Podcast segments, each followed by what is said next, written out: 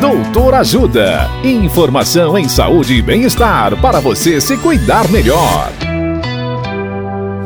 Nesta edição do Doutor Ajuda, vamos saber mais sobre diabetes. O médico endocrinologista Dr. Márcio Aurélio da Silva Pinto nos fala sobre diabetes tipo 2 e o uso da insulina.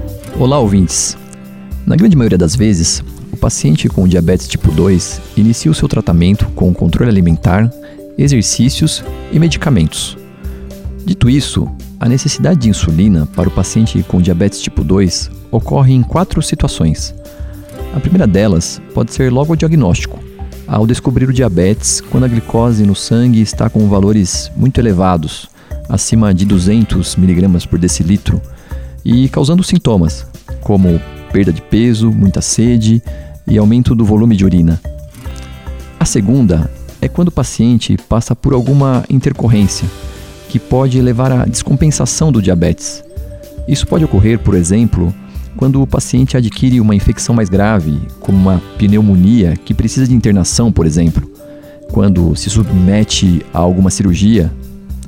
A terceira corresponde à evolução natural da doença no diabetes tipo 2.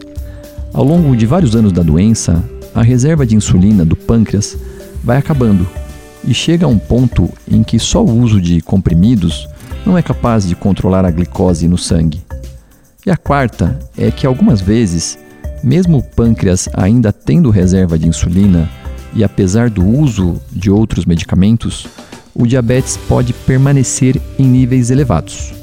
Na dúvida, procure o seu médico.